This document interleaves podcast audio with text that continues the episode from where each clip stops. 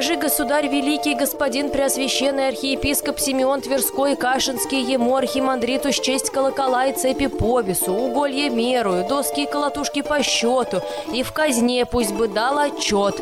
Смилуйся, государь, чтобы наши виноватыми не были, за тем, что за него, архимандрита, нам в казну платить нечем, за тем, что живем мы, клерошане, небогато, только и добра у нас ложка да плошка. А если ему, архимандриту, перемены не будет, то мы, богомольцы твои, ударим его, архимандриту, обухами и пойдем в другой монастырь, где пиво да вино найдем, там и жить начнем. А коли там не загуляем, не помедлим, богомольцы твои, то и вновь в коляге не побываем».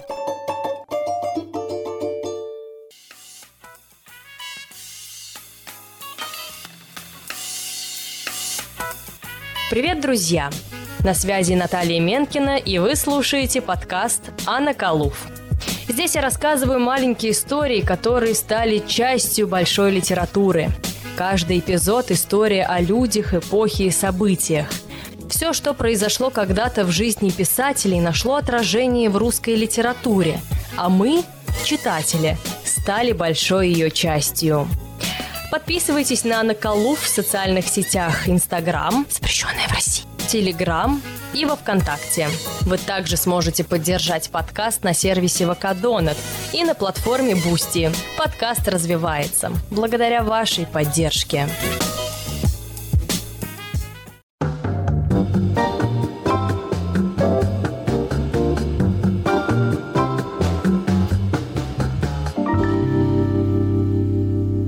17 век в истории литературы стал настоящим прорывом. Начали появляться авторы, правда, до нашего времени большая часть имен не дошла. Сюжеты приобрели художественный вымысел, а появился образ повествователя, а героями стали обычные люди, и это благодаря тому, что активно начал развиваться жанр сатиры.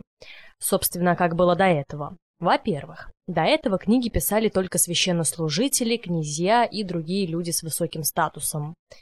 Даже не так. Написание книги была коллективная работа, но авторство принадлежало одному человеку, который даже не участвовал во всем этом, либо автор не был указан вовсе. Во-вторых, все произведения были заточены под православие и религиозные каноны. В-третьих, героем книги мог быть князь, воин, святой священник, но никак не обычный крестьянин. И в-четвертых, в книгах не было вымысла, только исторические факты. Активное проникновение сатиры в литературу можно легко объяснить. Как вы знаете, из учебников истории 17 век называли бунтажным. На вторую половину столетия пришлось целых пять восстаний под предводительством Степана Разина Медный бунт, Хованщина, Соляной бунт, Стрелецкий бунт. А, помимо этого были волнения старобрядцев, восстание казаков на Дону и многое другое. Смуту мы вот до сих пор забыть не можем. А, естественно, все эти события не могли пройти бесследно мимо литературы. Конечно, смеховая культура, как ее называют, родилась далеко не в 17 веке. Например, Данил Заточник, писатель домонгольской эпохи, является ее представителем. Однако в средние века, точнее в более древние века, смеховая культура почти не проникала в письменность, оставаясь в пределах устной традиции. Затем количество а, смеховых текстов начинает стремительно расти, и уже в 17 веке они помещаются на лубочные картины и настенные листы. Благодаря сатире у писателей того времени появилась возможность писать о жизни простого несчастного человека, противопоставив его более влиятельным людям, тем же князьям, судьям, представителям церкви и многим другим. Темы наиболее значительных сатирических произведений XVII века затрагивают важные стороны именно общественной жизни.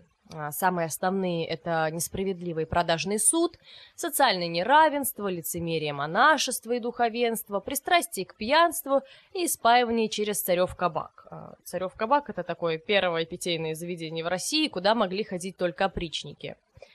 И все-таки писатели, несмотря на сатиру, адресованную государству, а, все-таки пытались придать а, произведению прежде всего юмористический окрас.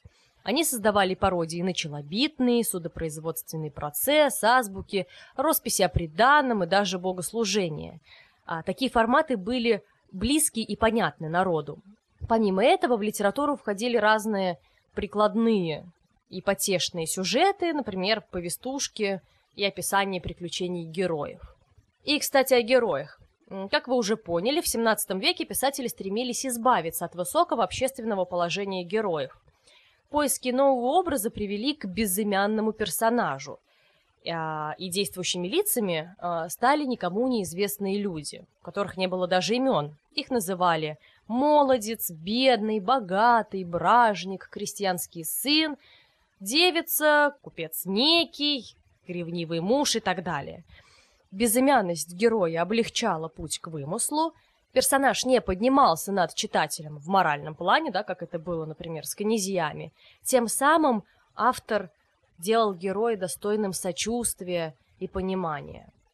Герои сатиры никогда не занимали прочного положения в обществе. Ну, это был либо купеческий сын, спившийся монах, э, бедный неудачник, что чаще всего.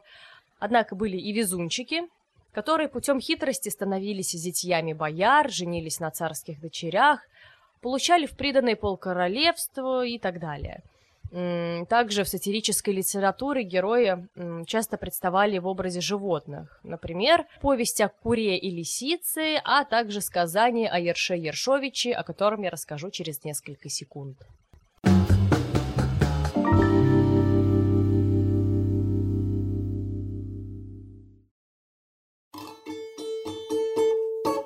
Челом били ростовского озера жильцы лечь да головы, на ерша на щетину почелобитный, а в челобитной их написано было Бьют челом и плачутся сироты Божии, и ваши крестьянишка Ростовского озера жильцы лечь да головы. Жалоба господа нам на Ершана Ершова сына на щетинника на ябедника, на ворана разбойника, на ябедника на обманщика, на лихую, на раковые глаза, на острые щетины, на худого недоброго человека. Как, господа, зачалось озеро Ростовское, дано в вотчину навек нам после отцев своих – а тот ерш щетина ябедник, легкой человек, пришел из вотчины своей, из Волги, из Ветлужского поместья, из Кузмодемьянского стану отростью рекою к нам в Ростовское озеро с женою своей и с детишками своими, приволокся в зимнюю пору на ивовых санишках, и загрязнился, и зачернился, что он кормился по властям по дальним, и был он в Черной реке, что пала она в реку против Дудина монастыря. И как пришел в Ростовское озеро и впросился у нас ночевать на одну ночь, а назвался он крестьянином, и как он одну ночь переночевал, и он вопрошался у нас в озеро на малое время пожить и покормить, покормитеся. И мы ему поверили, и пустили его на время пожить и покормитеся, и с женишком, и с детишками. А пожив, идти было ему в Волгу, а жировать было ему в Оке-реке. И тот воришка Ерш обжился в наших вотчинах, в Ростовском озере. Да подали нас жил, и с детьми расплодился, да и дочь свою выдал за Вандышева сына, и расплодился с племенем своим. А нас, крестьян ваших, перебили и переграбили, и из вотчины вон выбили, и озером завладели насильством с женишком своим и с детишками, а нас хочет поморить голодную смертью. Смилуйтесь, господа, дайте нам на него суд и управу. Это отрывок из самого раннего произведения демократической сатиры «Сказание о Ерше Ершовиче, сыне Щетинникове», которое возникло в первом десятилетии XVII века. Здесь рассказывается о судебных тяжбах Ерша с Лещом и Головлем. Лещ и Головоль Ростовского озера жильцы жалуются в суд на Ерша, который в свое время попросился у них на малое время пожить в Ростовском озере. Сердобольные Лещ и Головоль поверили Ершу, пустили его в озеро, однако тот быстро завел огромное потомство и насильно завладел всем озером. Дальше в форме пародии на судебное дело повествуется о проделках Йорша. В конце концов, судьи признают, что правый лещ с товарищами, и выдают им Ерша головою. А, однако хитрый Йорш а, сумел избежать наказания. Повернулся к лещу хвостом, а сам начал говорить. «Коли вам меня выдали головою, и ты меня, лещ с товарищами, проглоти с хвоста». И Лещ было согласился, но понял, что не сможет это сделать из-за острого ершистого плавника сверху. В сказании Лещ и Головоль предстают крестьянишками, как и сами себя называют, а Йорш, э, как выясняется в суде, из детишек боярских, мелких бояр по прозванию Вандышевы. Вандыши – это такое собирательное название мелкой рыбки. Со второй половины XVI века, то есть вот как раз в период становления поместной системы, насилие землевладельцев над крестьянами было вполне нормальным явлением. И именно такая ситуация, когда сын боярский обманом и насилием отнимает у крестьян землю, отражена в повести о Ерше Ершовиче. Также здесь э, показана безнаказанность насильников, которым не страшен даже обвинительный приговор.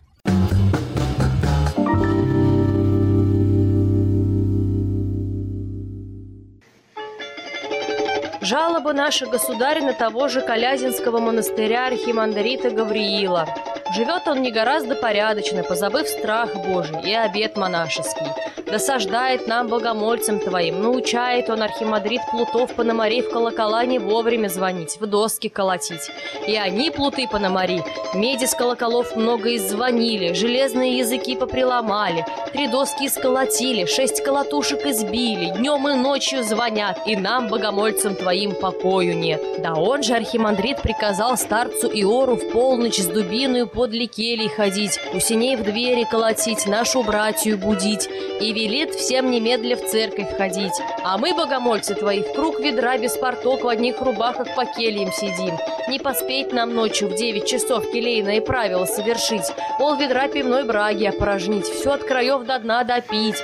Все оставляем, из кельи вон выбегаем. Да он же архимандрит и казны не бережет, ладано до свечей много сжег, а монастырские слуги тешат нрав его. Сожгли на уголье четыре авина с рожью. А он, архимандрит, в уголье ладан насыпал, и попам, и дьяконам тоже сделать приказал. И по церкви ходит да святым иконам кадит. И те иконы он запылил, кадилом закоптил, а церковь задымил. А нам, богомольцам твоим, дымом все очи выило, горло засадило. Моя любимая Колязинская челобитная. Потрясающее отражение церковного произвола, который царил в XVII веке в монастырях. Колязинская челобитная представляет собой э, карикатуру, скажем так, пародию на жалобу иноков Троицкого Колязина монастыря, это на левом берегу Волки, возле города Колязина, адресованная архиепископу Тверскому и Кашинскому Симеону, который реально жил в, э, середине 17 века. Собственно, монахи жалуются на своего архимандрита Гавриила, который им досаждает. В челобитной они описывают жизнь беспечального монастыря, в котором все обжираются и напиваются, вместо того, чтобы строго исполнять свои обязанности. А, собственно, Гавриил э, мешает монахам. В Колязинской челобитной осмеиваются монахи-пьяницы, которые написали жалобу на своего архимандрита, и их лицемерное отношение к вере.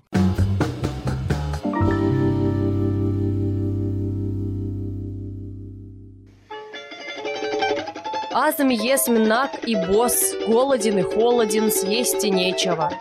Бог душу мою ведает, что нет у меня ни полушки за душею. Сдаите весь мир, что взять мне негде и купить не на что. Говорил мне добрый человек на Москве, посулил мне взаймы денег, и я к нему на утрие пришел, и он мне отказал. А толком мне он насмеялся, и я ему тот смех заплачу. На что было и сулить, коли чего нет. Добро бы он человек слово свое попомнил и денег мне дал, и я к нему пришел, и он мне отказал. Есть в людях всего много, да нам не дадут, а сами умрут. Живу я, добрый молодец, весь день не едши, а покушать мне нечего.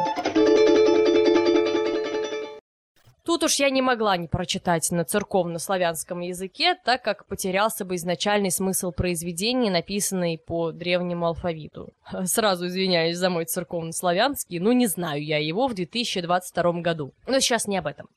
Азбука о голом и небогатом человеке возникла, ну, не позднее середины 17 века, и дошло до нашего времени – в различных друг от друга редакциях, которые хоть и сильно отличаются друг от друга, как ни странно, но все же построены по одной схеме. В алфавитном порядке от Аза до Ижицы написаны реплики безымянного героя, которые образуют монолог.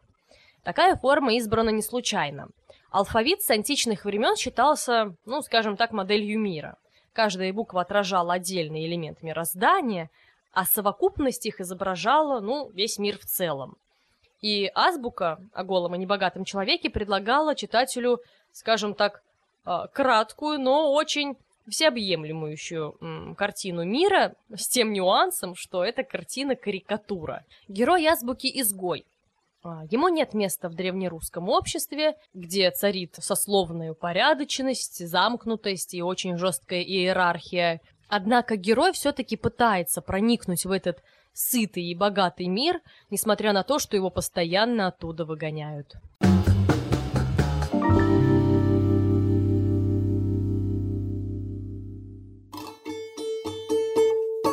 И сама лисица прослезися горка, о гресех куровых, и речи к нему лисица. Горе тебе, окаянный куря, ходишь ты на земле без покаяния и не ведаешь, в какой час смерть приидет. Речь же к куру лисица. Чадо мое милое куря, душеполезная моя словеса слышав, давно бы ты сошел ко мне на покаяние. Кур же на древе сиди, прослезися горка, Слышав же душеполезное словес от преподобной жены лисицы, Понимаючи греи свои окаянные. И почел спушаться к лисице на землю, с древа на древо, с сучка на сучок, с куста на кустик, с пенка на пенек. И скочил кур и сел у лисицы на голове. И взяла его лисица в когти, и сгнела его крепко, и завопил кур великим глазом, и речи кур лисице. «О, мать моя лисица, то ли мне от тебя праведное покаяние?» Опять церковнославянский, да, но в другой редакции, более современной, я эту, это сказание не нашла. Опять-таки, сейчас не об этом. Сказание о куре и лисице вышло примерно в 1640-х годах, и по утверждению филолога Дмитрия Сергеевича Лихачева изначально текст был написан в прозаической речи, а затем его пытались э, несколько раз трансформировать в более поэтическую. В сказании высмеивается, а точнее искажается типичный сюжет религиозной легенды. Все по канону. Прегрешение, покаяние, спасение. Весь сюжет основан на пародийном богословском диспуте. Петух и лисица, поочередно цитирую Писание, ну, скажем так, состязаются в остроумии. Петух оказывается мнимым грешником, которого обвиняют в многоженстве, а премудрая лисица становится мнимой праведницей. Но тут есть один нюанс, в нашем случае спойлер. Здесь все как в сказке про Колобка. Вместо спасения кающегося ожидает гибель. Духовник в сказании заменяется лукавым исповедником, который в буквальном смысле жаждет сожрать грешника.